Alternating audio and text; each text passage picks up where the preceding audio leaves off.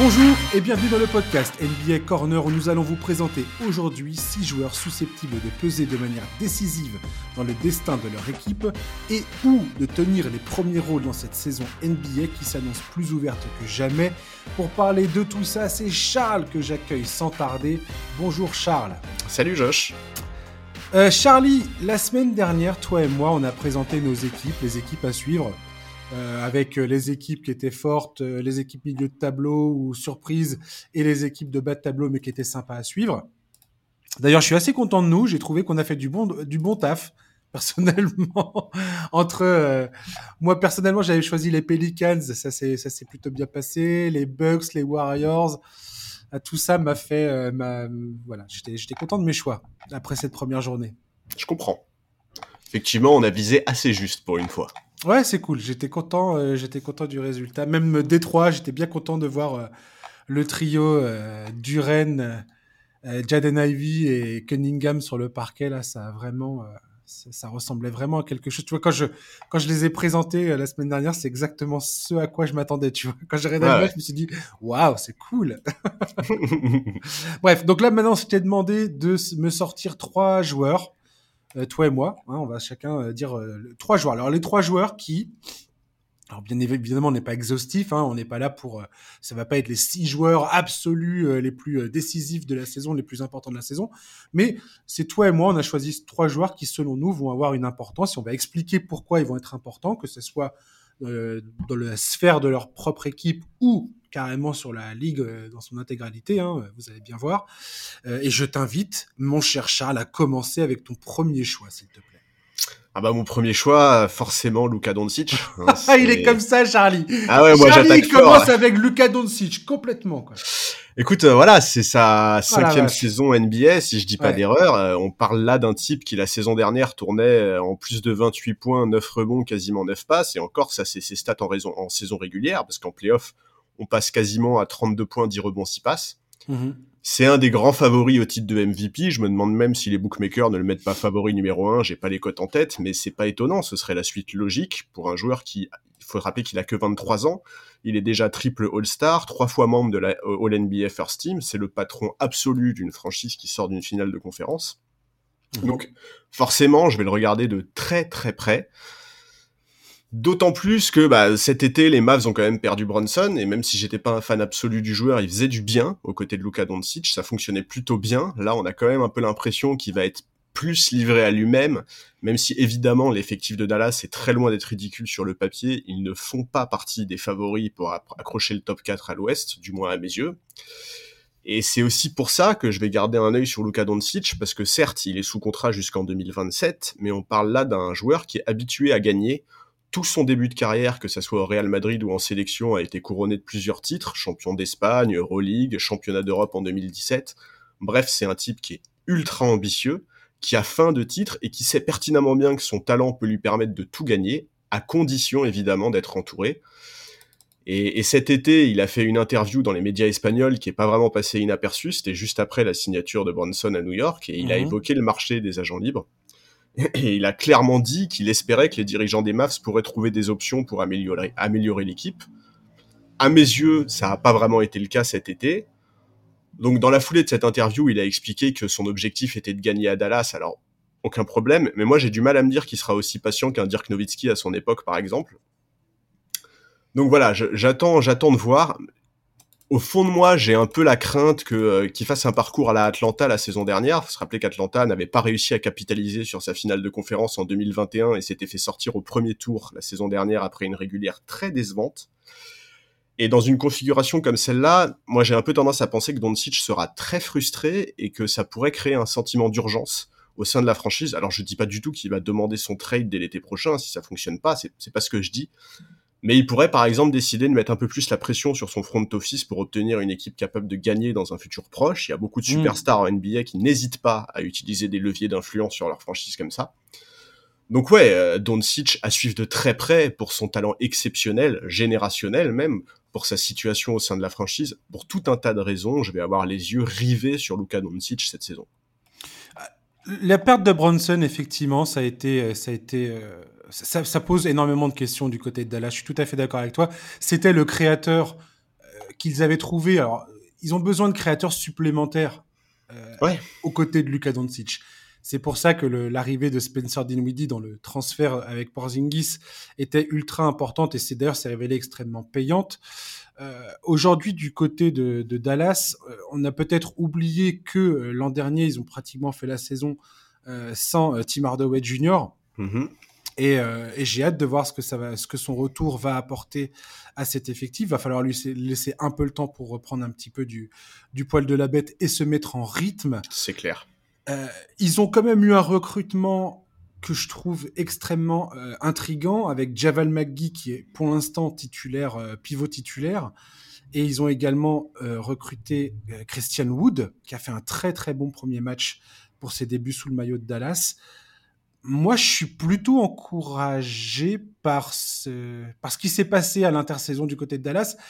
Luka Doncic est à ce point formidable que j'ai l'impression que quoi qu'il arrive, ça va aller. Effectivement, la question de savoir où Dallas va réussir à se, à se faufiler dans, ces, dans cette course au playoff, je les vois forcément top 6 à l'ouest, et c'est, mais c'est pas si évident que ça finalement. Bah, en fait, non seulement c'est pas évident, mais en plus, en fait, le problème, c'est le modèle. Le problème, si tu veux, c'est, oui, effectivement, Luka Doncic est absolument phénoménal, il y a aucun problème là-dessus mais tu pourras pas aller gagner un titre si Luka Doncic il joue 37 minutes par match en fait. C'est pas possible. et qu'il arrive complètement cramé. Bah, exactement, euh, exactement. Euh, la, saison dernière, en playoff, il joue 37 minutes. Celle d'avant, il joue 40 minutes. C'est pas possible, tu vois. Ça, ça c'est pas possible. Et et voilà, moi, moi j'ai un peu peur, si tu veux, de ce scénario-là où Doncic et elle est pas moisie leur intersaison. Il y a effectivement des choses intéressantes. Dean Windy, tu l'as dit, ça va être important.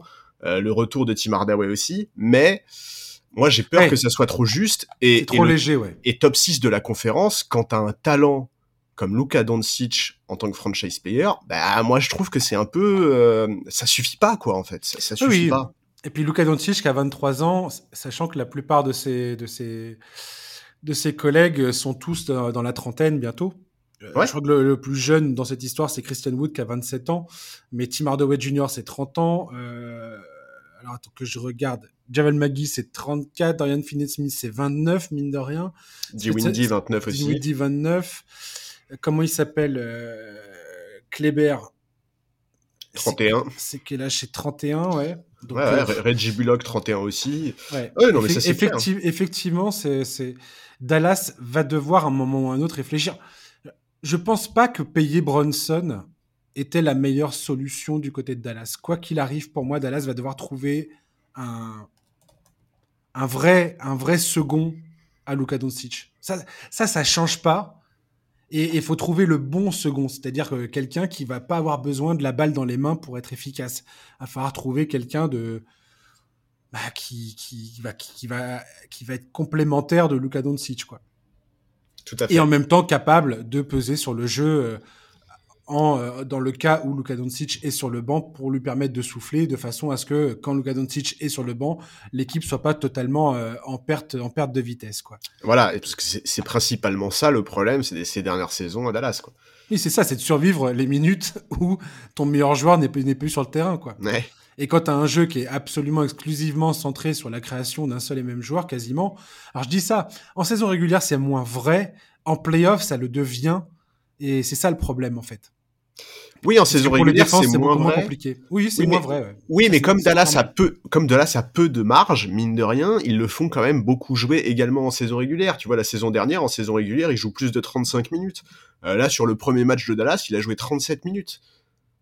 Ouais, tout à fait tu vois, comme il y a peu de marge, malgré tout, ils le font beaucoup, beaucoup jouer. Alors, il y a aucun problème, il est hyper jeune, Luka Doncic, il, a de la marge, il a de la caisse. C'est pas un mec qui est injury prone, on, sait qu'il est, solide. Mais il faut faire attention à pas trop tirer sur la corde, quoi. Hmm.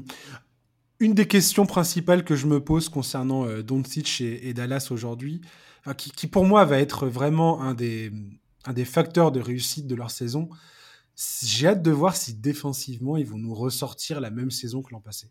J'ai vraiment hâte de voir si euh, le fait d'être top 5 défensif l'année dernière, je crois que c'est ça, euh, c'était euh, c'était une aberration ou est-ce que c'est un truc qui va être qui vont pouvoir tenir sous sous Jason Kidd quoi?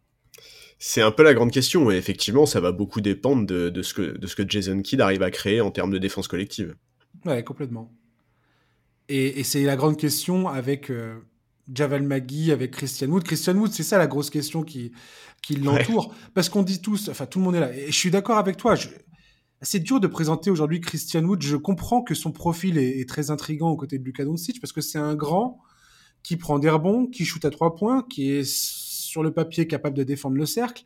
Quelque part, il, il coche vraiment toutes les cases. Et il n'est pas, euh, il est pas euh, dominant au point de faire de l'ombre à Luka Doncic. Maintenant, euh, la grande question de Christian Wood, c'est son, c'est son, son, basketball IQ en fait, c'est sa, sa, capacité à lire les, les, actions, à comprendre ce qui se passe défensivement surtout.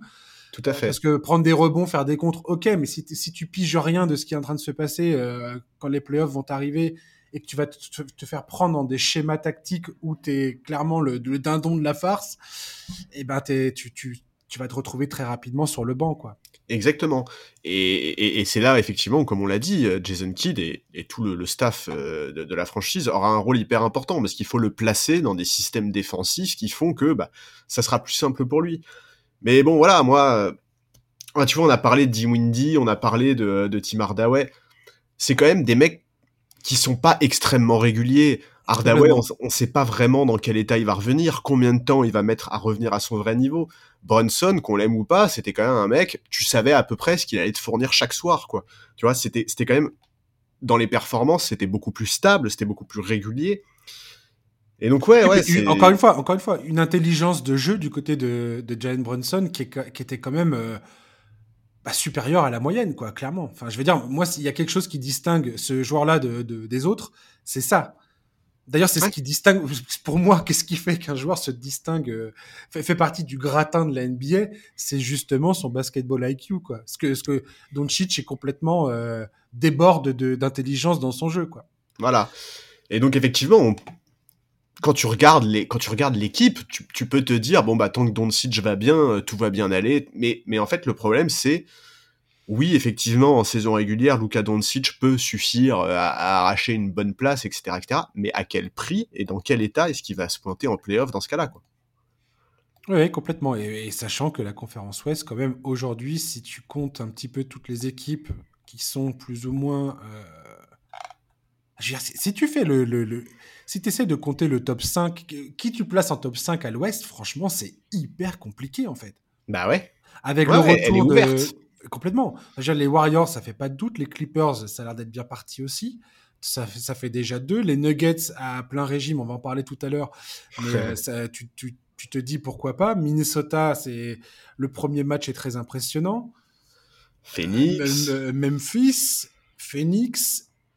Et puis on a, là, on n'a pas commencé à parler des Pelicans. On n'a pas encore cité les Mavericks. Donc euh, arracher une place en playoff à l'Ouest, du moins les six places qualificatives directes, ne, ne, pour éviter le play-in à l'Ouest, va vraiment, vraiment falloir sortir le, sortir, le, couteau, quoi. Et c'est pour ça que, tu vois, j'ai cité euh, l'exemple des Hawks la saison dernière, parce que les Hawks la saison mmh. dernière, ils sortaient d'une finale de conférence. On était beaucoup à, à, espérer qu'ils allaient capitaliser là-dessus. Au final, c'est une régulière vraiment compliquée et un échec au premier tour des playoffs. Et c'est pas un scénario qui semble euh, aberrant quand on parle des, des, des Mavs de cette saison, tu vois. Enfin, si ça arrivait pour Dallas cette saison, on pourrait pas jouer les choqués, quoi. C'est pour ça que je me permettais de parler de défense, Charlie. C'est parce que je pense tout à fait que s'il y a quelque chose qui s'écroule, et d'ailleurs, Atlanta, c'était un peu ça quelque part. Ah bah oui. Euh, s'il y a quelque chose qui s'écroule et qui te, qui te tire vers le fond du classement, c'est ta défense. Si ta défense tient pas, le, si t'as pas les reins solides en défense, la saison peut vite partir en, cacahuète. Quoi. Tout à fait. Et Dallas, je c'est pour ça que j'étais surpris l'an dernier. Il y a pas, tu, quand tu regardes le personnel sur le papier, et on va terminer là-dessus, euh, quand tu regardes le personnel sur le papier, tu te dis bon, c'est pas, c'est pas des, foudres défensifs euh, tous ces gars-là, quoi. Et, et c'est là où l'an dernier j'étais quand même sacrément surpris, agréablement surpris. Tant mieux, c'était cette équipe était très très sympa à regarder jouer. Euh, cette saison, j'ai hâte de voir s'ils sont en mesure de continuer là-dessus ou pas. quoi. Est-ce que c'était une erreur? Est-ce que c'était une, anomalie? Ou est-ce qu'ils sont vraiment... Est-ce que le coaching staff de, Dallas est vraiment en mesure de faire en sorte que ce groupe et soit capable de défendre de façon élite? Et dans ces cas-là, vu la brillance offensive de Luka Doncic et sa capacité à, emmener un groupe avec lui, du moins en saison régulière, et même en playoff, hein, je veux dire, je dis ça, le mec est en finale de conférence face, face aux Warriors l'an dernier, donc euh, ça va, tout, tout, va bien, quoi. Donc euh, on verra ça. Ouais. Un dernier mot sur euh, le Doncic chez Dallas? Bah, il faut profiter de ce joueur parce que c'est une merveille, quoi. Ouais, 23 ans, on a le temps. Hein. Ouais, ouais, non, mais tout à fait. C'est le futur. oui, mais c'est déjà le présent aussi. Et tout à fait. Moi, je vais parler, je vais commencer avec un joueur beaucoup plus euh, modeste, mais euh, tu, tu, tu vas, tu, tu vas peut-être me dire, ah, tu, tu m'emmerdes avec ce joueur. Parce que je crois que j'en parle quasiment, euh, j'en ai déjà parlé l'an dernier. Et le mec s'est pété la main, s'est pété la, le poignet au bout de quatre matchs. très, très drôle. Patrick Williams des Chicago Bulls. Je suis désolé, chers auditeurs, mais je n'en démords pas. Ça reste pour moi l'une des pièces les plus importantes de cet effectif. Alors, sur les deux dernières saisons, le gars, il a joué 88 matchs, dont une saison quasiment blanche l'an dernier à cause d'une fracture du poignet. Euh, voilà. Patrick Williams, ça reste un mec qui a 21, 21 ans. Il est plus jeune qu'Anthony Edwards. Il est plus jeune que 8 joueurs qui ont été sélectionnés là dans la dernière draft. Hmm. C'est lui, du côté des Bulls, qui défend sur les meilleurs joueurs adverses la plupart du temps. En playoff, en avril dernier, c'est lui qui était en train de se coltiner Giannis Antetokounmpo. Le pauvre. Euh, alors, j'ai bien conscience qu'il doit progresser dans de nombreux domaines. Mais il a quand même démontré, de mon point de vue, des flashs en termes de euh, dans sa capacité à lire le déroulement des actions, un peu ce dont on parlait tout à l'heure, encore une fois, le basketball IQ. J'y reviens toujours à ça parce que c'est tellement primordial. Faire la bonne passe quand le ballon est dans ses mains, quand il est en sortie d'écran, se déplacer dans les espaces ouverts pour réceptionner les ballons quand Zach Lavine ou Demar de Rosanne fixe les défenses adverses. Il plante 41% à 3 points en spot-up. Je pense qu'avec l'émergence d'Ayo Dutsumu, et les espoirs encore intacts dans leur rookie, la Dalen Terry, les Bulls aujourd'hui attendent que Patrick Williams, qui a fait un premier match absolument catastrophique oh, euh, pour, entamer, la saison, j'ai bien conscience de ce que je suis en train de vous dire, mais je pense que c'est la saison ou jamais, je sais pas, j'aime pas être, euh, j'aime pas être absolu comme ça dans, mes affirmations, dans, être dans, des informations pareilles, mais je pense que c'est vraiment la saison où les fans des Bulls attendent que Patrick Williams concrétise enfin le potentiel énorme qui, laisse, qui est le sien et qui, laisse paraître tout du moins. Je pense que pour ça, il doit se montrer beaucoup plus agressif sur le terrain. Qu'il soit beaucoup moins déférent, parce que tu as toujours l'impression que le gars, c'est, il est sur le terrain, mais c'est le cinquième homme euh, et il, limite, il est, il est gêné d'avoir la balle dans les mains. Ouais, il subit le jeu en fait. C'est ça, c'est ça. Et en fait, quand tu lis les articles à propos des, Bulls, tu te rends compte que le coaching staff, même ses, coéquipiers, lui disent Mais mec, mais vas-y, quoi. Prends les choses en main, prends ton envol, déploie tes ailes et fonce, quoi. On a besoin que tu le fasses pour pouvoir être, être performant. Et ce qu'il apporte défensivement, dans, sa capacité à, créer du jeu, à faire des bonnes passes et ainsi de suite, d'être vraiment une, une, courroie de transmission sur le terrain, c'est déjà, une très bonne chose. Aujourd'hui, j'ai envie de voir Billy Donovan. une, des, solutions qui, est souvent avancée sur les sites de fans euh, des Bulls ou dans la presse spécialisée américaine, c'est la question de se dire est-ce que Patrick Williams serait pas mieux dans un rôle de sixième homme du côté de Chicago. Ouais, bah Billy Donovan a hésité là-dessus cet été. Exactement. Et, je pense que le débat se pose encore. Euh, est-ce que ce gars-là en sortie de banc avec euh, Caruso, Dragic, euh, Kobe White et André Drummond, est-ce que ça serait pas une bonne façon de lui donner plus de responsabilités offensives pour quand pour qu'enfin il soit pas là à se dire oh mon dieu je suis en train de prendre des shoots à Lavine et de Rosanne non non non non non il faut que je reste dans mon coin et que je fasse ce que j'ai à faire et que je sois le bon soldat j'aimerais que voir Patrick Williams sortir de ce rôle de bon soldat et enfin prendre les choses en main parce que à l'âge qu'il a ce serait complet. Je, je, peux comprendre la frustration des fans des Bulls qui, qui, qui, peuvent être frustrés par ce mec-là. L'âge qu'il a, il faut être encore patient, je pense, avec ce mec-là. Il a, je, enfin, je peux pas voir ce joueur-là et certains flashs qu'il a sur le terrain en me disant, il y a, c'est, mort, quoi. bah, non seulement l'âge qu'il a, mais euh, son expérience. Il a même pas 90 matchs NBA dans les jambes, Patrick Williams. Tu, tu l'as dit, c'est sa troisième saison. La saison dernière, il a eu une grosse blessure. Mais il manque de tranchant. Il, manque de tranchant, définitivement. Oui, je, je suis d'accord, mais mais, euh, mais moi, je, moi, je suis pas fan du tout de l'idée de le voir sortir du banc, justement parce que je pense que pour qu'il se fasse violence, qu'il apprenne à moins subir le jeu, c'est aussi bien. Mm. C'est, voilà, j'ai pas envie, si tu veux, qu'on. Pour moi, le faire sortir du banc, ça reviendrait à dire, bah de toute façon, il arrivera pas à se faire violence, il arrivera pas à vaincre cette nature un peu timide, un peu introvertie, et il arrivera pas à. Enfin voilà, moi, moi j'ai envie de le voir parmi les starters et, euh, et, et prendre de l'ampleur. Maintenant, il en sera peut-être pas capable tout de suite, c'est un peu la grande question, et le staff de Billy Donovan a un gros rôle là-dessus. Exactement, c'est tout. Tu, tu viens de. C'est exactement ce que j'allais dire. Au final, le staff des Bulls aujourd'hui doit vraiment prendre le cas de Patrick Williams. Euh, et je pense que c'est ce qu'ils font. Hein. Je sais pas si je, je, d'une chance, je sais pas, je sais pas. Je pense qu'ils sont tout à fait conscients quand tu écoutes les interviews, ils sont tout à fait conscients. Bien sûr. Du talent que ce mec-là a entre les mains, quoi. Ouais, ouais, je, je suis d'accord. Et, et, et, son potentiel est immense, honnêtement. On a déjà vu ce qu'il peut apporter défensivement. Offensivement, il a une grosse marge de progression s'il réalise son potentiel, les Bulls vont être une équipe qui est vraiment compliquée à jouer. Donc euh, ouais, moi je effectivement je suis je suis je, je, comprends tout à fait ton choix de joueur. C'est un c'est un c'est un joueur qui est hyper intrigant et euh, niveau contractuel, il me semble que Chicago a activé la team option qui était présente dans son contrat. De toute façon, il est lié à la franchise au moins jusqu'en 2024 mais, mais il faut, il faut déjà, il faut qu'il puisse faire une saison complète, qu'il soit, qu'il ait pas de soucis de blessure pour que, Bien bah, pour que les dirigeants des Bulls n'aient même pas le loisir d'hésiter sur la nécessité de compter sur ce mec dans les années à venir. C'est pour ça que je vais, je vais pas, je vais rien lire du tout de Patrick Williams sur les 10-15 premiers matchs de la saison. Je vous préviens tout de suite. Je, je vais pas être là en train de faire, euh, en train de dire, oh mon dieu, il a fait des, il enchaîne les matchs de merde. Le mec n'a quasiment pas joué la saison passée. Bien sûr. Euh, il a fait les playoffs euh, vite fait. Je tiens à saluer un, un, gars dans cette équipe des Bulls, c'est Demar de Rosanne. Alors Dieu sait que Demar de Rosanne, j'ai, toi tu le sais très bien, Charlie, j'ai été souvent très critique euh, à son à son encontre. Ouais. Ça, ça, fait ça fait quelques saisons et notamment depuis qu'il est aux Bulls. Franchement, Demar, il est. Euh, J'adore l'évolution de ce joueur. Je j'apprends encore à le, à le, découvrir et franchement, c'est c'est je, je trouve que c'est un joueur assez, assez admirable aujourd'hui. Très franchement, je, je, je... on pourrait dire que je retourne ma veste. Je, je pense que les Lakers s'en mordent les doigts de l'avoir laissé partir à Chicago, enfin de ne pas avoir fait oui, le move pour le choper. Quoi. Bien sûr, ouais. Et il a invité Patrick Williams cet été à Los Angeles pour participer à son Hell Week, à la semaine de l'enfer, avec euh, des workouts du, du, du, du, du entraînement hyper intensif. Patrick Williams également a profité d'être à LA pour euh, s'entraîner, pour faire des pick-up games avec plusieurs, euh, plusieurs stars de la ligue. Je, trouve ça bien qu'un vétéran comme Demar de euh, tende la main comme ça à un jeune talent comme Patrick Williams et tente de le, de, de le, de le lever vers le haut.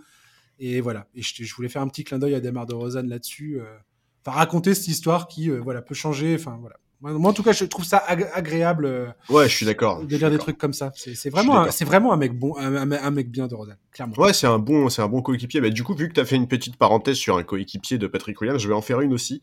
Juste pour dire que moi, j'aurais également un œil sur Ayodo Sunmu que tu as cité tout à l'heure, parce que ouais il y a beaucoup de doutes sur Lonzo Ball. On connaît toujours pas la date de son retour, il me semble. Donc Dosunmu va être le starter, le meneur titulaire de cette équipe. Il va avoir un rôle capital dans l'éventuelle bonne saison des Bulls.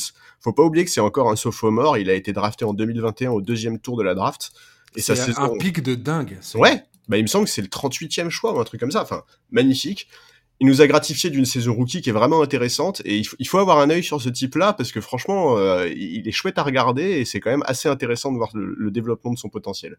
Et voilà, tout ça pour dire au final que euh, le, ce trio de jeunes talents du côté des Bulls qui ont un historique de draft quand même euh, bah, qui, qui est pas qui est pas excellent non, pas la ces dernières années. Là, je trouve que voilà, ils, ils ont ils ont ils ont réussi des très bons coups ils ont réussi à sélectionner des très bons joueurs à la... et, et, je pense que voilà cette histoire de, de, Patrick Williams, si ça se concrétise de, de leur côté, bah les, les, Bulls, ça peut, ça peut continuer dans la, ouais, dans en la tout cas, Ça va être une équipe vraiment intrigante cette saison. Ouais. Ton deuxième joueur. Alors moi, je vais rester dans les joueurs un peu dont on parle beaucoup ces dernières saisons. Je voudrais parler d'un joueur des Nets aussi parce qu'on n'a pas vraiment parlé de cette franchise la semaine dernière et j'ai hésité entre Ben Simmons et Kyrie Irving. Ouais, oh mais j'ai choisi Kyrie parce que je trouve que son cas est plus intéressant. D'abord parce que je pense que Ben Simmons va avoir besoin de temps pour revenir. Ensuite parce qu'il y a une donnée qu'il faut pas oublier concernant Kyrie Irving, c'est qu'il est en contrat hier. À la fin de la saison, son contrat est terminé et mine de rien, c'est un élément qui peut avoir son importance. Je vais l'évoquer après. Mais donc bref, Kyrie à Brooklyn dans sa plus grosse saison, c'est 54 matchs. Alors dit comme ça, ça paraît pas choquant. 54 matchs, c'est pas une saison horrible. Mais enfin, les deux autres saisons qu'il fait, mm. c'est 20 matchs en 2019-2020 et 29 matchs en 2021-2022, et c'est beaucoup trop peu pour un joueur de son calibre. C'est terriblement frustrant, surtout quand on se rappelle qu'une bonne partie de ces matchs manqués ne l'est pas pour blessure, mais pour refus de se faire vacciner contre le Covid. Bref, a priori, la page est tournée.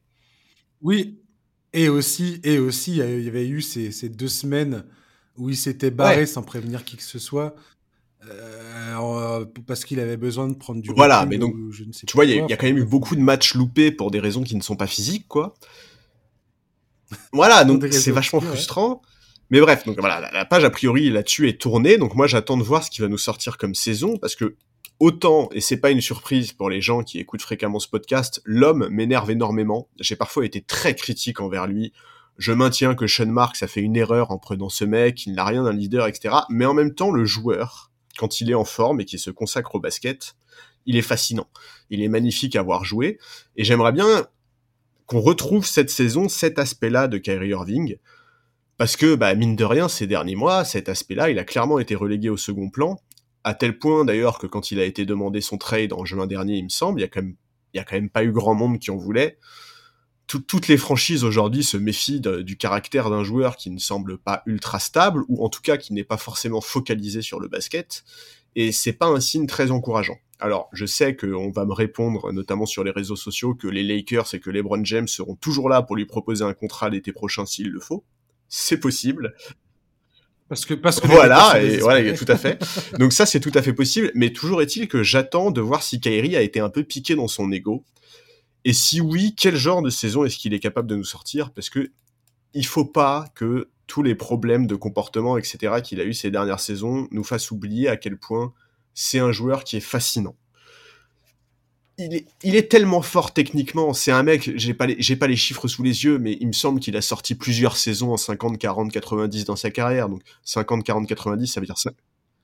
Au moins une en tout cas, ça c'est sûr. Moi je dirais au moins deux, mais... il faudrait que je vérifie, je ferai ça après si tu veux voilà, c'est un joueur qui a prouvé qu'il savait gagner, qu'il était capable d'être extrêmement clutch. C'est peut-être pas un leader de vestiaire, mais c'est un joueur très fort, capable de faire basculer n'importe quel match, de, marquer sur n'importe quelle défense. Donc s'il te plaît, Kyrie, redeviens le joueur de basket que tu étais. Fais-moi taire, moi qui te critique depuis un bon moment.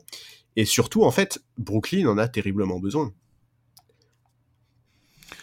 Je suis complètement d'accord avec toi. Je voilà, comme tu dis, je pense que les auditeurs qui suivent ce podcast savent à quel point on a déjà traité euh, en long, en large et en travers le, cas des Nets et des, prises de tête qu'il y a dans ce, dans ce club, à quel point cette équipe sur le papier peut sembler séduisante, mais grosso modo, ça fait, ça, on n'a jamais vu le produit fini sur le terrain, sur le parquet, donc c'est très compliqué de juger tout ça.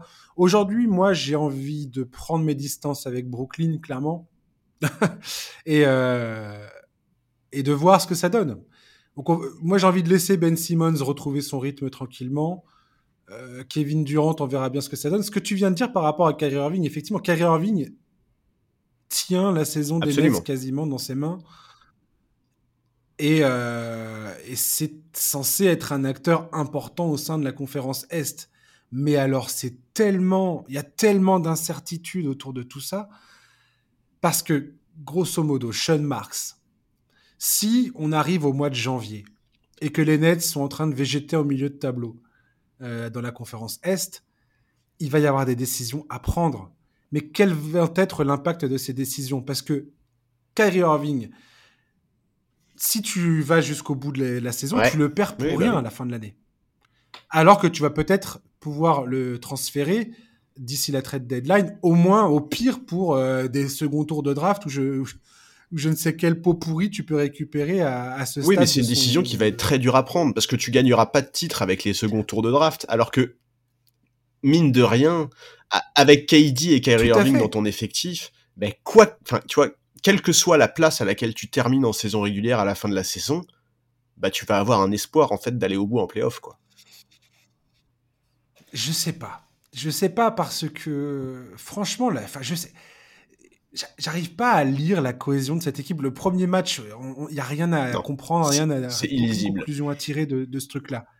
Mais j'ai en fait, tu vois que cette équipe, il n'y a aucun automatisme, aucune cohésion pour le moment, ce qui est tout à fait normal. Et ça va être long et ah difficile de trouver ça. Ça va demander. on en reparle, toi et moi, dans 20 matchs.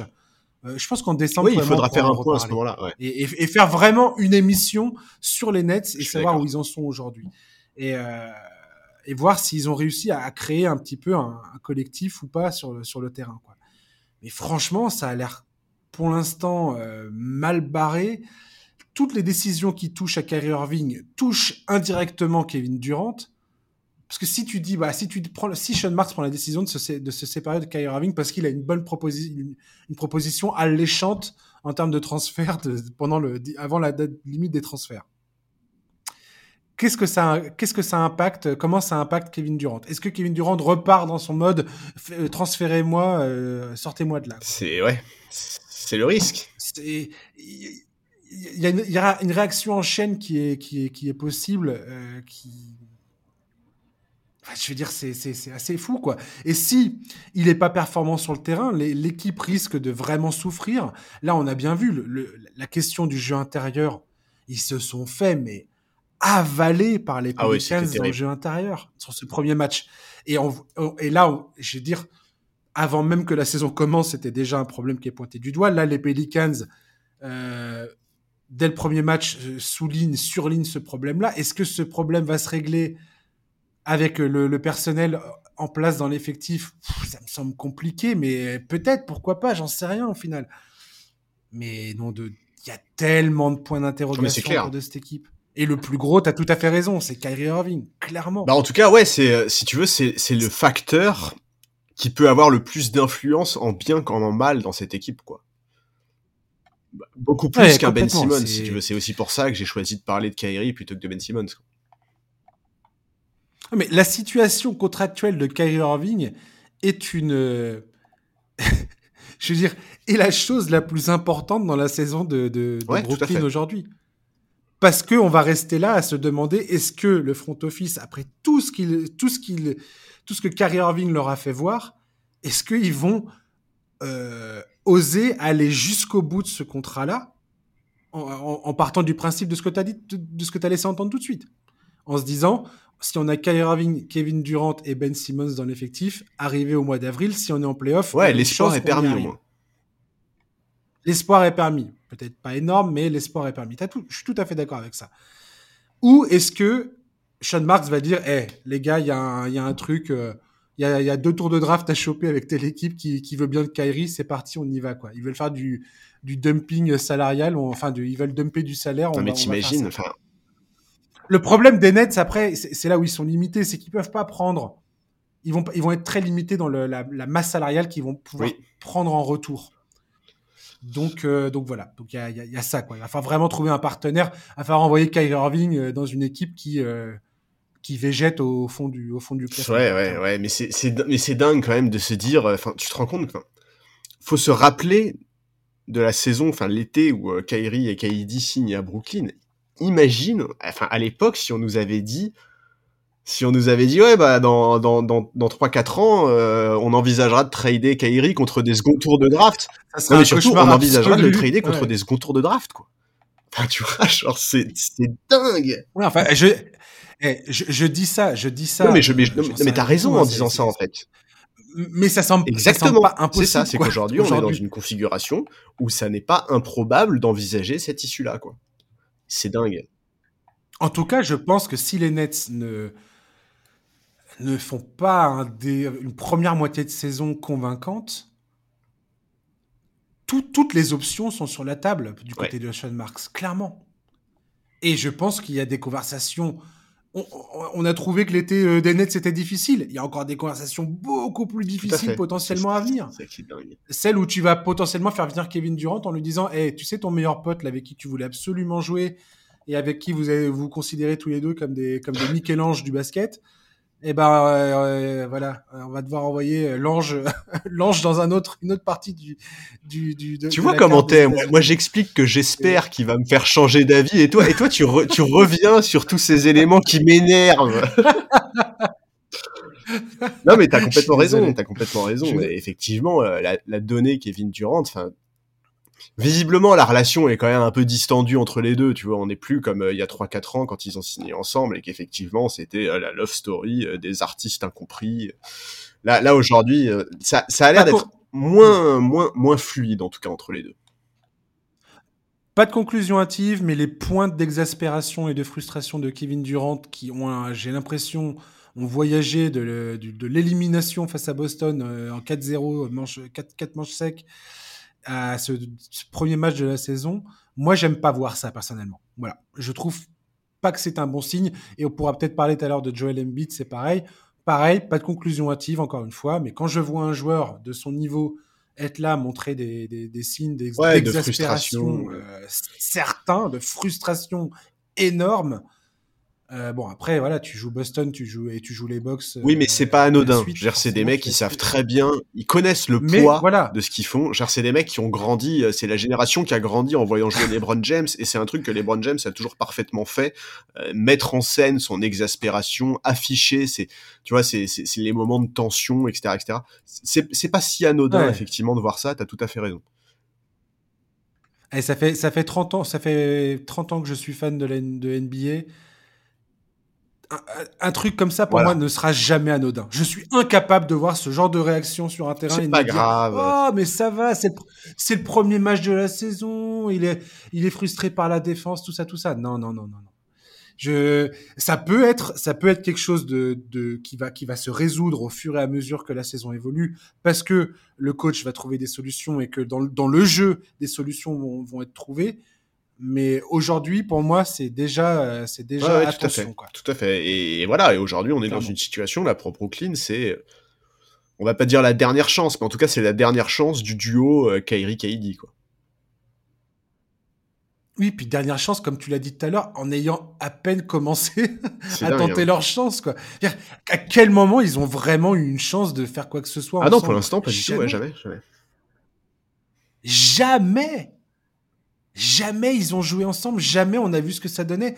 Ce, ce duo et le, le, je parle même pas du trio avec Harden, ce groupe euh, autour de Durant et de Kyrie Irving, on n'aura rien vu. Potentiellement, cette histoire va se terminer. On aura vu Peanuts en 3-4 ans euh, de, mmh. d'équipe. On aura. C'est dingue, c'est frustrant. C'est tellement frustrant. T'imagines à quel point c'est frustrant pour nous. Imagine à quel point ça l'est pour un mec comme Steve Nash, quoi. Ouais, ou euh, ouais, ou je, pense que le plus frustré là-dedans, ça doit être Sean Marks qui est là. Ouais, mais lui, c'est ses choix, tu vois. Euh, oui, c'est ses choix, mais en même temps, il a dû, il a dû essuyer des choix euh, complètement stupides de ses stars et des. Oui, mais c'est, ouais, mais c'est lui qui a voulu monter une super team. C'est tu vois, quelque part quand il a fait ce choix-là, il savait qu'il allait perdre la main sur énormément de choses parce que voilà. Donc, donc, quelque part, moi, Sean Marks, tu vois, je suis moins, j'ai moins de compassion pour lui. Par contre par contre, Nash, euh, c'est vrai. Et puis, et puis tu vois. Voilà, bah, la première expérience de coaching, elle peut pas. Et le scénario où, le début de saison se passe super mal et où Steve Nash saute euh, dans un mois et demi, par exemple, un mois, un mois et demi, il est pas improbable, tu vois. Et là, à ce moment-là, vraiment, vraiment, j'espère qu'il y aura du monde pour tendre des micros à Steve Nash et qui nous disent son ressenti par rapport à, ces saisons, parce que. C'est marrant parce que tu sais pour le premier match de la, enfin, pour le, lancement de la saison, là, quand il y a eu Lakers Warriors, quand je regarde Steve Kerr, j'ai toujours du mal à le regarder sans me dire qu'est-ce que ça aurait donné s'il avait euh, été en mesure d'accepter la proposition de Phil Jackson de coacher les Knicks à New York à l'époque. À quel point euh, l'histoire, enfin, parce que je regardais son pourcentage de réussite, il montrait ça euh, pendant le match, son pourcentage de victoire depuis qu'il a, qu'il a débuté euh, à, Golden State. Et je me remémorais l'histoire de, voilà, de, des Warriors avant, avant son arrivée, avec, Mark Jackson qui était là avant Steve Kerr, tout ça. Et je me disais à quel point l'histoire de Steve Kerr aurait pu être complètement différente. Bah, pas que l'histoire de Steve Kerr, pour le coup, l'histoire de la NBA, parce que, tu vois, euh, Steve Kerr a, ah écrit l'histoire avec les Warriors, quoi. Tout à fait. Mais ouais, c'est très. C'est très. Je trouve ça fascinant de, de, ça. Allez, j'enchaîne. Mon deuxième jour à moi, Michael Porter Jr. Euh, des Denver Nuggets, sélectionné en 14e position de la draft en 2018. Il n'a joué que 9 matchs la saison passée en raison d'un problème de nerfs au dos. Très, très mauvaise euh, raison pour manquer toute une saison. Il a été une nouvelle fois opéré, c'est pas la première fois. Hein. C'est pour ça que 13 équipes avant Denver avaient passé leur tour sur Michael Porter Jr. lors de la draft. C'est parce qu'il avait déjà des problèmes de dos. Il n'avait déjà pas joué sa saison universitaire. alors qu'à la sortie du lycée, on le présentait comme un numéro 1 de draft incontestable. Hein. Ah, ah, comme un numéro 1, clairement. En septembre 2021, les Nuggets lui vont faire une extension sur 5 ans à 173 millions de dollars, ouais. 207 millions sous, sous certaines conditions. Pendant le Media Day, il s'est montré confiant sur le fait d'être remis de son opération. Il revient dans un effectif des Nuggets qui, l'an dernier, a réussi à accrocher les playoffs euh, derrière les performances absolument irréelles de Nikola Jokic, double MVP euh, en titre. Du côté de Denver, il y a Michael Porter Jr. qui revient. Il y a aussi Jamal Murray qui revient. Michael Porter Jr. a plutôt montré des signes encourageants pendant la pré-saison. Je sais, gna gna gna, c'est la pré-saison, il n'y a rien à comprendre à tout ça. Quand même, euh, il a tourné, que je dise pas de bêtises, sur les matchs qu'il a fait à plus de 14 points, 2,63 points tentés par match, enfin euh, inscrits par match, 50% de réussite au tir, 48% à 3 points, plus de 83% au lancer franc. Doucement mais sûrement, Michael Porter Jr., j'espère pour lui, retrouvera son niveau. Et ça peut être pour moi vraiment, avec Jamal Murray bien évidemment, un élément déterminant au sein de la conférence Ouest parce que ça permettrait potentiellement à Denver je veux dire, sur le papier, le trio euh, Jokic, Murray, Porter, si tout ça prend forme, si le, ce trio arrive vraiment à exploiter ce qu'on a déjà vu hein, pendant la saison 2020-2021, leur net rating tous les trois sur le terrain, c'était plus 15,6. C'est-à-dire que euh, ils, outscore, ils, marquaient plus de, enfin, ils, dominaient les équipes de 15,6 points quand ils étaient tous les trois sur le terrain l'échantillon le, est pas énorme, c'est quand même un peu plus de 800 minutes jouées, ce qui est pas mal. Offensivement, c'était une, c'était, c'était une, c'était un, c'était un, comment dire? Ouais, c'était un régal. C'était magnifique, quoi. C'était, voilà, c'est une puissance offensive colossale. Et ça s'est traduit par une troisième place de la conférence aussi. Exactement. Je sais également et je tiens à le préciser, que Michael Porter Jr., sa défense questionne beaucoup. Il avait entamé la saison dernière en disant, je, parce qu'il n'est pas con, Michael Porter Jr., et c'est ce que dit Mike Malone, il a conscience, parce que ce joueur-là a envie d'être un des meilleurs, c'est ce qu'il dit, hein, bah, c'est l'ambition de beaucoup de jeunes joueurs, mais il le dit, j'ai envie de devenir un, des meilleurs joueurs de la ligue, et je sais très bien que ça passe aussi par le fait d'être bien euh, du côté défensif, quoi, d'être d'être efficace défensivement. Donc j'ai vraiment hâte de voir si ce joueur, d'une, est capable de rester sur le terrain, deux, à quel niveau de puissance il est capable de monter dans cet effectif de Denver, et à quel point Denver, qui s'est fait, qui s'est fait piler la tête par Utah sur le premier match, dommage, mais euh, à quel point Denver va, va bénéficier du retour de Michael Porter et de Ouais, ouais, parce qu'effectivement, tu vois, tout à l'heure, on parlait de la timidité de Patrick Williams. Euh, Michael Porter Jr., c'est tout l'inverse, quoi. C'est un mec, euh, c'est un mec, il suinte ah bah la confiance en lui, il suinte l'ambition. Et, ça n'a pas toujours été facile pour lui, parce que tu l'as rappelé, euh, son début de carrière est quand même fait de très haut et de très bas. Il a manqué toute une saison. Ouais, et puis même, tu vois. ouais, et puis même moralement, tu vois, moi je me rappelle très bien de la draft 2018 je veux dire, les caméramans, euh, évidemment, euh, je vais pas utiliser des termes injurieux, mais pas très sympa, enchaînaient les gros plans sur sa tronche à chaque fois qu'un autre joueur que lui était appelé, parce que bah voilà, on l'a dit, il était présenté à la sortie du lycée comme un numéro 1 de draft unanime quasiment. C'était vraiment ce délecter malheur de, de, de, ce pauvre gamin qui avait loupé toute sa saison universitaire sur des soucis de dos, quoi. Et qui voyait que euh, toutes les équipes ouais, moi, moi c'est vraiment des images qui m'ont marqué. Ça, j'ai vraiment trouvé ça dur. Et, et effectivement, moi, c'est un joueur qui me plaît beaucoup. Son pro, il a tout, il a tout de l'ailier moderne. Offensivement, il peut devenir un joueur majeur de cette ligue. Mais défensivement, il peut aussi beaucoup progresser parce qu'il a les qualités physiques pour défendre très bien à son poste. Bon, voilà, il, tu, l'as dit en 2020-2021 notamment, il a montré que les qualités qu'on avait entrevues quand il était au lycée étaient toujours là. Mais, mais il faut qu'il puisse enchaîner non seulement les matchs, mais les saisons aussi. Quoi. Et la saison dernière, à peine 10 matchs. Bon, c'est c'est un vrai problème pour Denver, d'autant plus que bah voilà, la, franchise lui a quand même donné un contrat qui est important. Euh, tu as cité les chiffres tout à l'heure. ils ont lié leur avenir à, oui, à son état de santé. Et, c'est ça que je trouve assez hallucinant, c'est que Denver a fait ce choix-là.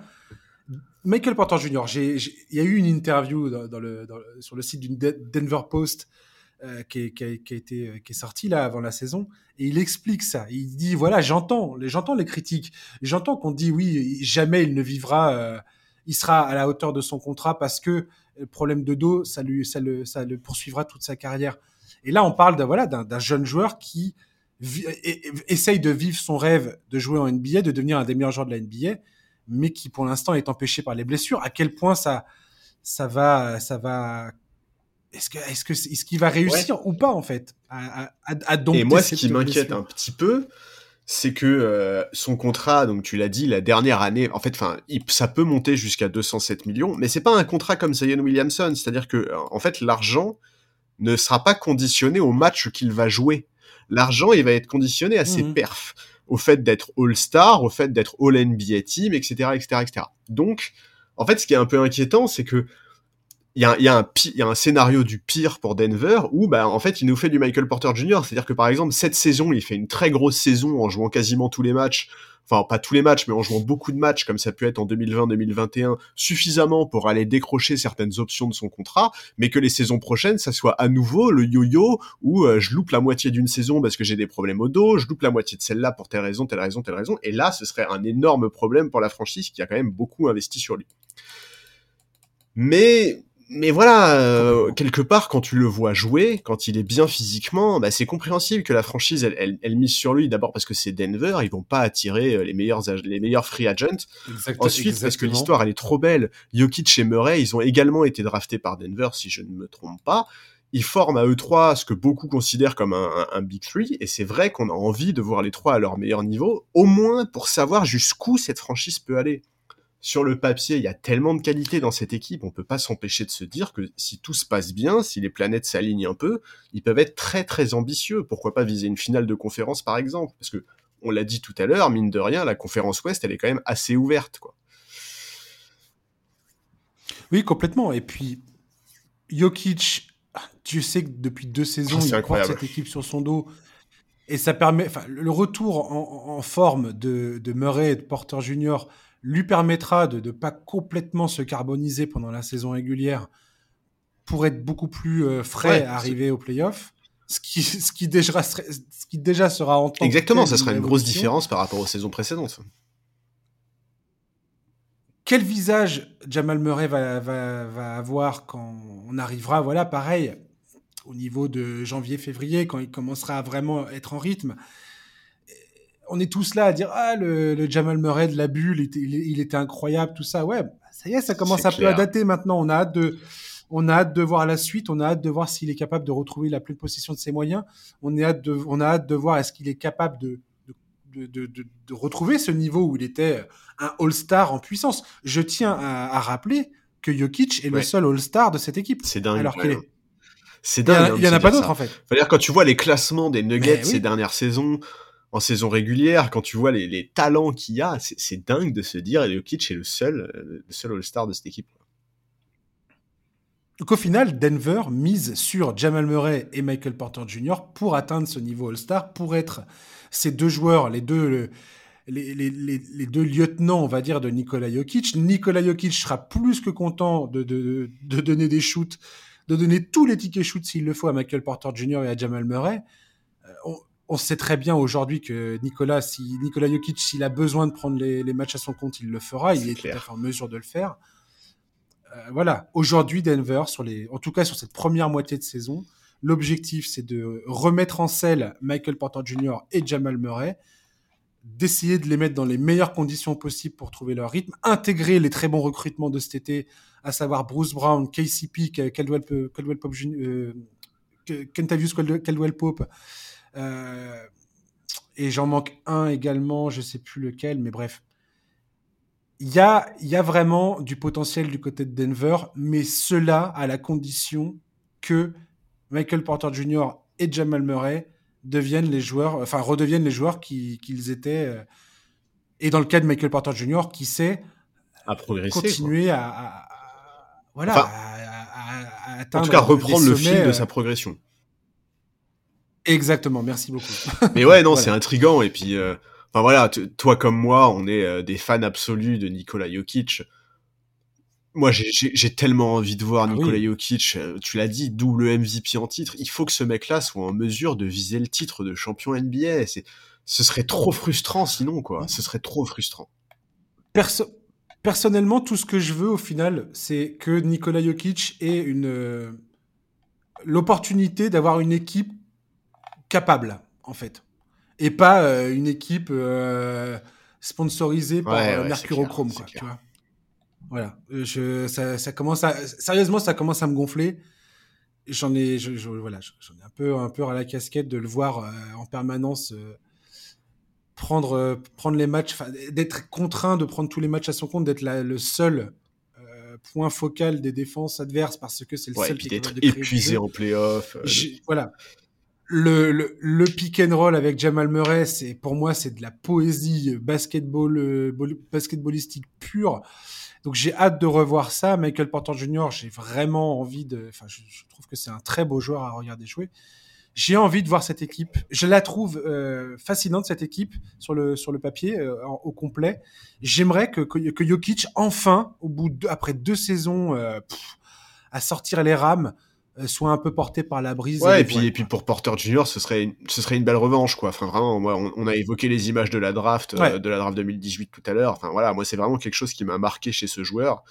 Et, et ouais, j'ai envie. Euh, c'est pas une histoire de vengeance, tu vois. Il va pas se venger des franchises qui ont pas voulu prendre le risque. C'est compréhensible que des franchises aient pas voulu prendre le risque. Il y a aucun souci là-dessus.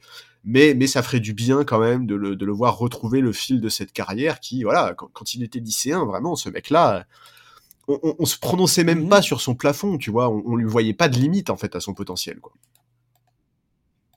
Et dans la bulle, euh, voilà, quand, le Denver refait son retard 3-1 face à Utah, ils refont aussi le retard 3-1 face aux Clippers. Les Clippers qui ont, euh, leur effectif quasi euh, au complet. Avec Kawhi, avec. Si tu as une équipe qui a pas envie de voir Denver en playoff, c'est bien les Clippers. Parce que les, je pense que.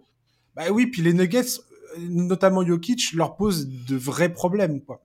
Ils n'ont pas vraiment de joueurs. Et c'est, quand tu vois les Warriors, par exemple, c'est là où Draymond Green euh, est un, c'est là où tu te rends compte que ce mec-là est un joueur absolument exceptionnel défensivement. C'est que Draymond Green à 2m02 est capable de défendre sur Jokic euh, en un contre un, quoi. Sans aucune aide défensive. Ouais, c'est ça. euh, ton troisième joueur. troisième joueur, bah là encore, c'est une franchise dont on n'a pas parlé la semaine dernière et dont on avait envie de parler, c'est Tyrese Maxey, parce que sans vouloir lui mettre trop la pression, à mes yeux, c'est l'homme clé d'une belle saison du côté de Philadelphie. En tout cas, c'est ce que pense Daryl Morey aussi. Il l'a dit. Peut-être le joueur le plus important de bah, l'effectif. c'est ça. Je pense que c'est ce que pensent beaucoup, beaucoup d'observateurs. Si la franchise veut être ambitieuse cette saison, ils ont besoin d'un très bon Tyrese Maxey.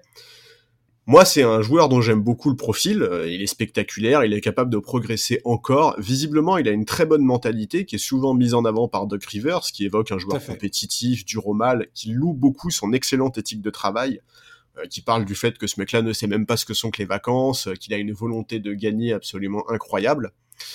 Euh, et, d'ailleurs, Doc Rivers a eu une petite phrase, alors c'est probablement aussi un peu de la communication, mais enfin ça, ça vaut quand même ce que ça vaut. Il a expliqué que c'était le, jeune joueur le plus impressionnant qu'il ait jamais eu sous ses ordres, ce qui n'est pas un petit compliment quand tu vois la carrière de Doc Rivers et les joueurs qu'il a coachés. Complètement. Donc voilà, euh, c'est sa troisième saison NBA, on le sait, c'est toujours un virage important pour les joueurs, c'est quelque chose qu'on a évoqué la semaine dernière. Sa progression entre sa saison rookie et sa saison sophomore a été vraiment impressionnante bien plus que ce que beaucoup d'observateurs attendaient. Même si son potentiel était clair, il a quand même, ça a été assez, dingue la vitesse à laquelle il a, progressé. Donc voilà, euh, je, je, il a beaucoup profité notamment de l'arrivée d'Arden. Il le soulage à la création, il lui ouvre des espaces. En plus, Maxey est un mec qui est très intelligent dans ses déplacements. Et d'ailleurs, Doc Rivers expliquait récemment qu'il avait même pas besoin d'appeler des systèmes pour lui, puisque ses déplacements en transition et sa, et sa vitesse font qu'il est toujours bien placé et reçoit naturellement le, ballon. Donc voilà, j'ai évoqué sa progression euh, entre sa première saison et sa saison sophomore. Il a également beaucoup progressé à 3 points. Il est passé de 30% en moins de 2 tentatives à 42% en plus de 4 tentatives. C'est impressionnant comme progrès. C'est hallucinant. C'est colossal. c'est colossal. C'est colossal. Il, a, il prend plus de deux fois, il prend deux fois plus de shoots et, il a progressé dans ses pourcentages d'une manière vraiment impressionnante. Il était quoi ce mec-là 21e choix du, de la draft, je crois? il me semble que c'est quelque chose comme ça. C'est un truc de, c'est un truc de dingue. C'est un, des meilleurs pics de sa draft. Euh, ouais. Tyrese Maxi. Oh, bah, tout à fait, tout à fait.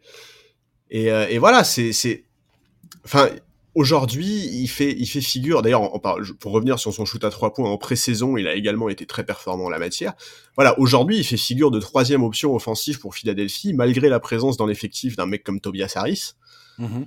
Donc, c'est une donnée qui va être extrêmement importante, à la fois sur le plan sportif, si la franchise veut être ambitieuse, mais il y a un autre élément qui va peser, c'est que Tyrese Maxey, à la fin de cette saison, il sera éligible à une prolongation de contrat. Ouais. Et ça, c'est pas gagné d'avance, parce que la saison prochaine, il faut quand même se rappeler qu'Embiid touche 46 millions, Harris 39 millions, Arden potentiellement 35, bref, en gros, pour les dirigeants de la franchise, il y a deux choix, soit être aussi généreux que les patrons des Warriors, soit, soit trouver une porte de sortie à Tobias Harris. Et pourquoi pas, après tout, euh, après cette saison, il aura plus qu'une année sur son contrat, ça devrait être possible de trouver euh, une destination pour le, le sortir. Mais c'est quand même quelque chose qui va beaucoup dépendre de la saison que va faire Tyrese Maxey, et c'est aussi pour ça qu'il y a une forme de pression sur ses épaules. Mais voilà, moi je, vais, je vais regarder ce mec-là de très près parce que c'est un profil de joueur que j'adore. Vraiment, il a un potentiel qui est énorme, il est super spectaculaire.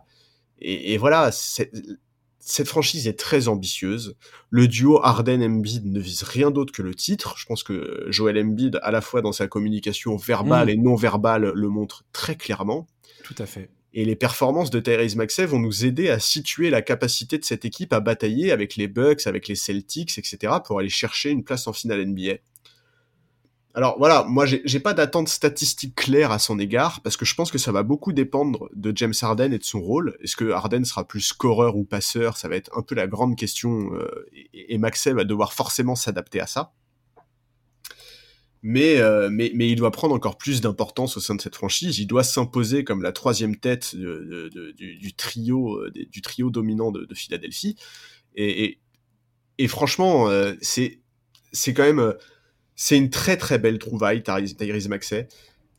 Et quelque part, ça a un côté assez drôle, moi je trouve, que, que Philadelphie ait chopé ce mec-là à la draft à l'époque où, où il ne tanquait plus complètement. Est-ce que quelque part c'est pas une bonne leçon, tu vois? C'est pas une bonne leçon de se dire. Alors j'ai vérifié, il a été drafté en 21e position. Tu te, tu te rends compte qu'on parle là d'une franchise qui pendant des années a enchaîné les saisons cataclysmiques pour obtenir les meilleurs choix de draft possibles et qui te trouve un Tyrese Maxey en 21e position de la draft. C'est génial, quoi.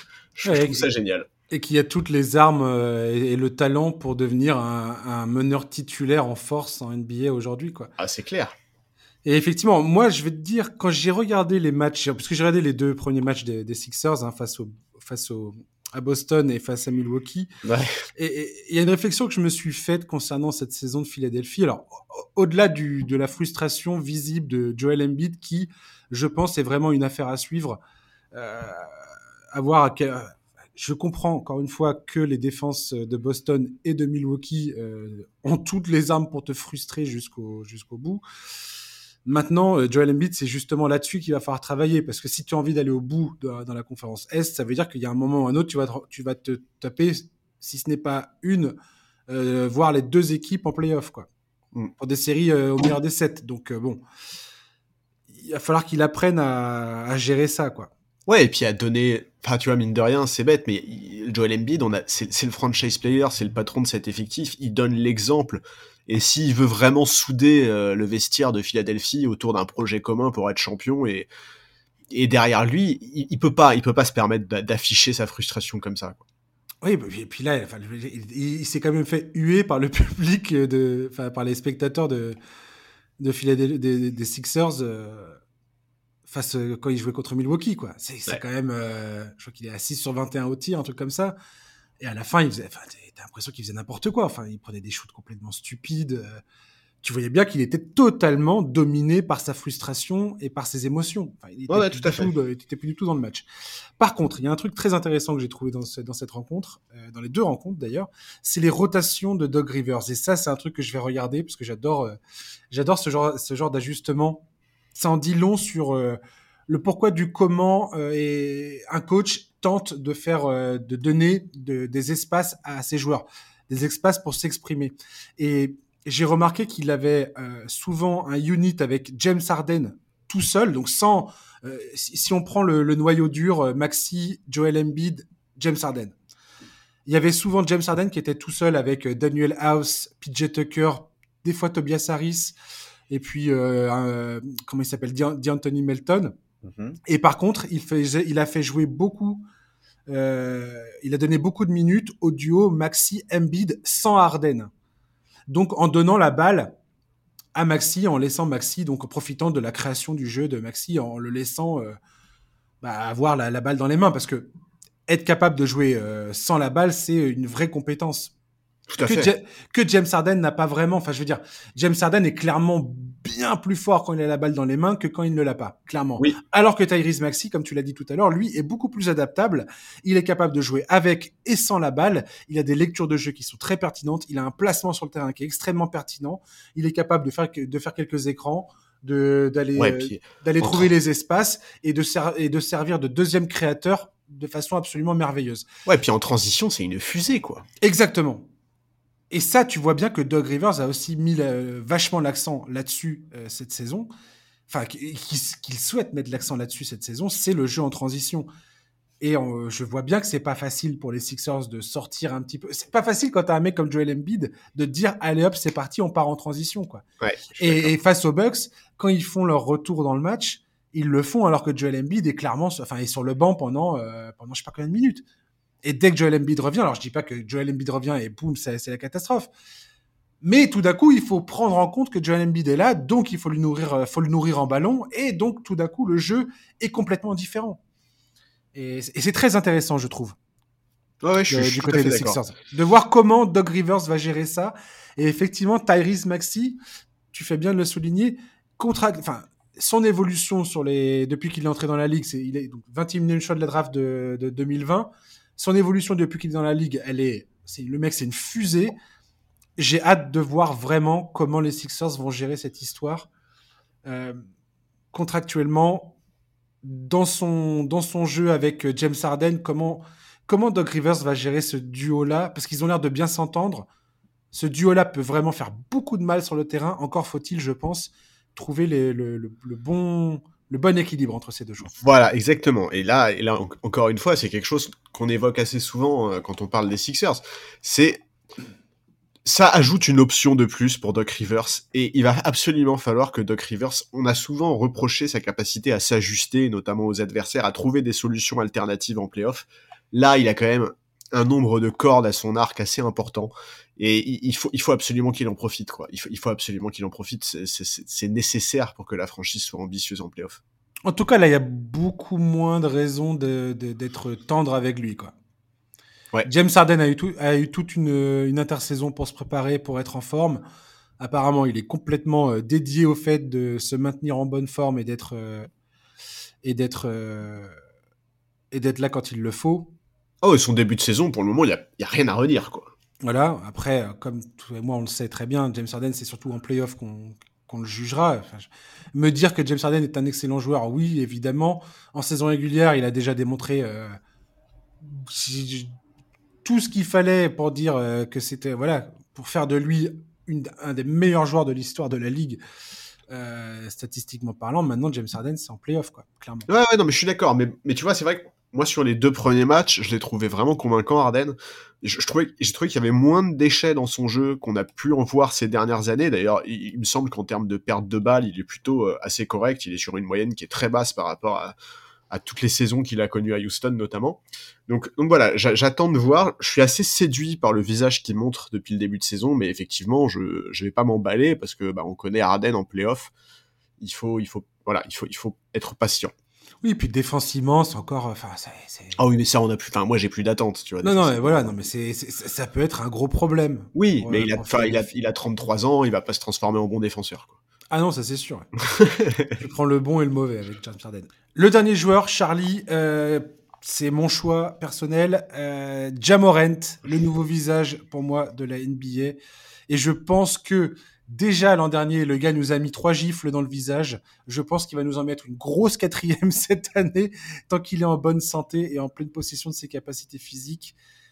Jamorent, il n'y a pas, enfin, tu peux pas voir évoluer ce gars-là sur le terrain sans te dire, oh mon dieu, c'est absolument Ouais, sans te dire waouh. Génial ce que je suis en train de regarder, quoi.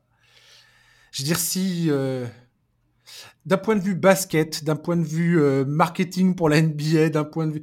C'est un joueur, c'est un joueur rêvé, en fait. J'ai jamais vu un joueur comme ça aussi, euh, aussi captivant depuis Allen Iverson, tu vois. Et Dieu sait qu'Allen Iverson, il a pesé dans la culture basket. C'est clair. C'est au-delà du domaine sportif, en fait. Et, là, je vais pas vous parler forcément de, de, de, Jamorant. Je veux dire, Jamorant, est-ce que Jamorant est un excellent joueur? Oui, bien évidemment. Les Grizzlies se sont pas trompés en lui filant le plus gros contrat que la franchise ait jamais donné à un joueur euh, cet été. Il a signé pour 5 ans à 193 millions de dollars, 231 s'il s'il atteint tous ses objectifs lui aussi. Hein, il y a de plus en plus. Et il va les atteindre. Hein. Spoiler. Spoiler alerte. il va les atteindre. Mais, euh, mais voilà, je vais pas en faire des. Je, suis pas là pour en faire des caisses sur euh, Jamorant en termes de. Euh, je vais pas décortiquer son jeu maintenant. Il a quasiment pas joué cette saison. Mais je tiens juste à rappeler que en playoff l'an dernier, les Grizzlies avec les Celtics sont l'équipe qui ont posé le plus de problèmes à Golden State, clairement. C'est une équipe extrêmement jeune qui avait beaucoup de déchets. On en a parlé, toi et moi, pendant le, pendant le, pendant le playoff, quand on faisait notre podcast et qu'on parlait de cette série.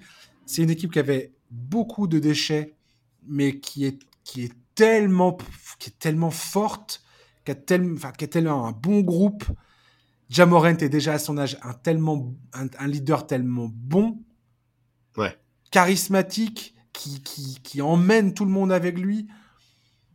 Il a cette espèce de, de joie dans son jeu. Enfin, je sais pas. Ce, ce gars-là, me, je suis complètement captivé par ce joueur et je voulais le dire et je voulais vous, voilà, alors moi je pense que tu as tort de pas en faire des caisses parce que je pense qu'il joue quand même dans une équipe qui est pas très médiatisée euh, à l'international. Ah ouais. Je, pense qu'il y a pas mal de gens en fait qui ne se rendent pas encore tout à fait compte d'à quel point Jamorant est une... il est phénoménal. C'est c'est un monstre. C'est c'est vraiment un bonheur de le regarder jouer. Tu l'as dit, il est tellement explosif, tellement spectaculaire. C'est une machine à highlight. Regardez jouer cette équipe, regardez jouer ce mec parce que euh, j'ai même pas les mots, quoi. on est à court de superlatifs, il est, incroyable.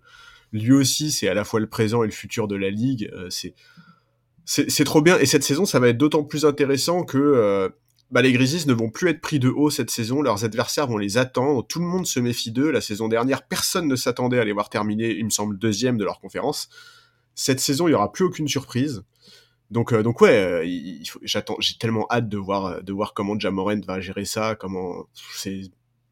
Ce mec-là est déjà un des favoris pour le titre de MVP. Il est, il est, il est, il est incroyable quoi. Et, le contrat que tu as évoqué tout à l'heure ne souffre d'aucune discussion. Enfin voilà, il, y, y, a cette équipe à Memphis qui est, qui est de toute façon une équipe incontournable. ça fait des années maintenant qu'on le dit, toi et moi pour le coup s'il y avait, s'il y a un jeune, un, projet de jeune à suivre, ça c'était, bah, c'était avant, j'ai envie de dire. Maintenant, c'est, ça y est, on y arrive là, on, y est dans le, dans la concrétisation de tout ça. Ouais. Mais on, a souvent dit les, les Grizzlies, attention les amis, faut suivre, c'est maintenant, c'est, c'est comme ça, c'est, ça, c'est en train de se passer. Euh, t'as Jaren Jackson, Jaren Jackson qui est encore blessé, qui, qui devrait revenir euh, d'ici le mois de janvier, je crois, si tout se passe bien. Euh, il y a Desmond Bain, on parlait de la, de la draft 2020 avec Tyrese Maxi, choisi en, en 21e position. Desmond Bain, 23 ans, 30e choix de la draft 2020. Ouais. Et quand tu vois le gars, bah, parfait, parfait, troisième, troisième larron à, côté de Ja et de Jaren, quoi. Et t'en as plein d'autres. T'as Brandon Clark que j'adore, Zaire, Williams. C'est rempli de c'est rempli de très très bons gars. Deux joueurs très intéressants. Ouais. Exactement. J'adore cette équipe, j'adore ce joueur. Je... Franchement, si tu as une équipe, parce que tu sais, la, la saison régulière NBA peut être une, ça, des fois ça peut être une purge quoi. Des fois ça, ça peut vraiment être. Euh, Surtout quand t'es fan des Lakers, ouais. Arrête, on va pas rentrer là-dedans. Non. Mais euh, ça peut, ça peut être un peu long et ennuyeux parfois euh, pour quand tu suis certaines équipes. Bah voilà, si t'as envie de te mettre un bon coup de, un bon coup de fraîcheur dans, dans cette saison, tu regardes Memphis, tu, tu feras pas d'erreur quoi. Ouais, ouais, tout à fait. Et, et vraiment, Enfin voilà, on, en a déjà dit beaucoup sur Jamoren, sur, sur, sur, le, sur toutes les attentes qu'on a à son sujet. C'est vraiment un mec. Enfin ouais, moi, moi je trouve qu'il est très attachant à la fois par son jeu, par sa personnalité. Il faut se rappeler de comment a, il a débarqué dans les discussions NBA. Donc c'est la draft 2019 et à l'époque, un an avant euh, la draft 2019, tout le monde ne parlait que des trois joueurs de Duke, donc Zion Williamson, RJ Barrett et Cam Reddish. Et tout à coup, Jamoren a débarqué de nulle part en fait dans les discussions et il est monté, monté, monté, monté, monté, monté jusqu'à accrocher la deuxième, enfin jusqu'à terminer le deuxième choix de cette draft. Et, quel choix merveilleux de, de, de, Memphis, quoi. Il n'y a, a, pas un moment où ils ont dû avoir le moindre regret sur ce choix parce que bah, le joueur est extraordinaire, quoi. Et en termes de mentalité, euh, tu vois, tout à l'heure, on parlait euh, de euh, Porter Junior en disant qu'il suintait la confiance et l'ambition. Bah, c'est pareil avec Jamorant. En fait, Jamorant, il n'a peur de rien de, depuis le, premier jour où il a déboulé en NBA. Il savait ce qu'il valait et il savait ce qu'il voulait viser. Et extraordinaire, quoi. extraordinaire. Cette équipe des Grizzlies me fait un peu penser au Thunder de, de comment, début des années 2010 où ils ont commencé leur montée en puissance avec euh, Kevin Durant, Russell Westbrook et James Harden, qui étaient tous des genoux dans cette équipe. Tous des mecs euh, à, ce moment-là qui ont 22 euh, ans, 23 ans. Et, et, cette équipe des Grizzlies me fait un peu penser à ça. C'est rare de voir des équipes avec des gars aussi jeunes être aussi forts sur la simple, enfin sur la base de leur talent pur, quoi, tu vois. Ouais. Alors qu'il leur reste tellement de choses à apprendre, tellement de choses à comprendre. Et j'espère que le, front office des Grizzlies sortira le chéquier quand il le faudra et qu'ils arriveront à maintenir un maximum le noyau dur de cette équipe ensemble. Et là, je regardais, tu vois, en moyenne d'âge, Memphis, c'est la cinquième équipe la plus jeune de la ligue. Et les quatre équipes qui sont devant, donc qui sont plus jeunes, ne sont que des équipes qui tankent, quoi, tu vois. Genre, c'est dingue de se dire que cette équipe, qui est la cinquième plus jeune de la ligue, a terminé deuxième à l'ouest la saison dernière, et que là, ils ont le couteau entre les dents pour continuer sur ce rythme-là, quoi.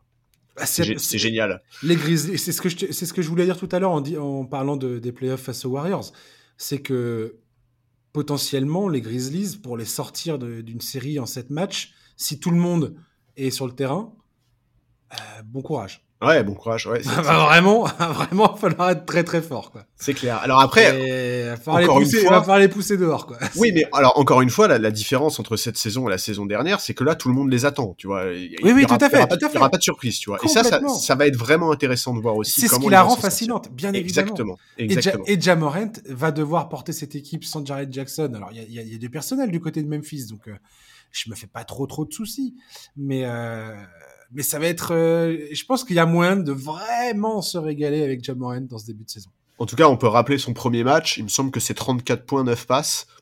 C'est pas dégueu. Ouais, et je fais un petit bisou pour le ciel pour qu'il reste en bonne santé. voilà. franchement, j'ai peur. Quand, quand, je le vois monter en l'air, là, j'ai peur. Moi, ce qui me fait surtout peur, c'est ses réceptions. Hein. Ah oui, non, mais. Ses réceptions de temps en temps.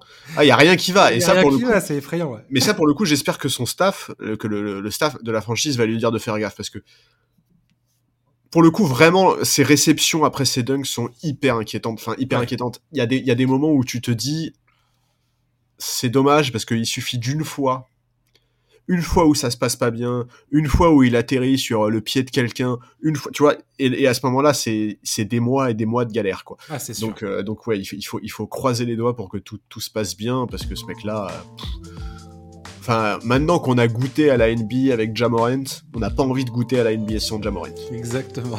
très, très bon mot de la fin. Merci Charlie de nous avoir accompagnés. Bah merci à toi, écoute, c'était un plaisir. Yes, et puis bah, chers auditeurs, merci de nous avoir écoutés pendant cette heure plus plus. On se retrouve bien évidemment la semaine prochaine avec un nouveau numéro du podcast NBA Corner. D'ici là, bonne fin de journée, bon week-end, bonne semaine et à la semaine prochaine. À ciao, bye bye.